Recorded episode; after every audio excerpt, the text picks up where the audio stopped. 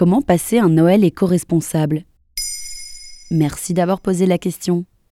Le mois de décembre est déjà bien entamé. Et l'esprit de Noël fait du bien au moral, non? Mais cette année, de nouveaux éléments entrent en jeu. Entre l'inflation et notre préoccupation pour la planète, il devient un peu difficile de passer les fêtes exactement de la même manière que lorsqu'on était enfant. Alors, on a décidé de vous offrir un petit guide pratique sur la façon de passer un Noël éco-responsable et éthique, dans le respect de vos valeurs. Du repas au cadeau, tout va y passer. D'abord, avant Noël, il y a les calendriers de l'Avent, véritable problème écologique avec leur suremballage et leur usage unique. On trouve désormais partout de quoi faire des calendriers de l'Avent DIY, sur le site Etsy notamment, et vous pouvez y mettre ce que vous voulez. Une super activité à faire et un premier cadeau pour vos proches. Pour vos paquets, évitez le papier cadeau qui contient du plastique et n'utilisez que du papier recyclé, par exemple le papier craft ou le papier journal. Si vous voulez aller encore plus loin, vous pouvez vous intéresser au furoshiki, cette technique japonaise d'emballage qui consiste à prendre un carré de tissu et à le plier pour emballer vos cadeaux. Réutilisable, écolo, joli, cette technique a tout pour elle. Également, ouvrez vos paquets méticuleusement pour pouvoir réutiliser le papier pour des anniversaires ou pour Noël prochain. Et pour le sapin, plutôt naturel, je suppose. Le sapin est un grand débat, naturel ou artificiel? En vérité, les deux se valent.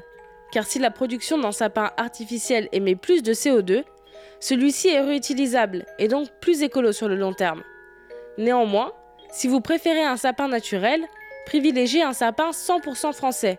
On les repère à leur petit drapeau ou à la mention du label Fleur de France. Et surtout, N'oubliez pas le sac à sapin biodégradable pour vous débarrasser de l'arbre après les fêtes. La meilleure solution zéro déchet reste cependant de fabriquer son propre sapin.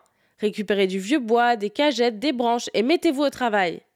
Pour les décorations, misez sur des matériaux naturels, bois, jute et évitez le plastique. Quant aux guirlandes lumineuses, choisissez-les à piles pour réduire votre consommation d'énergie.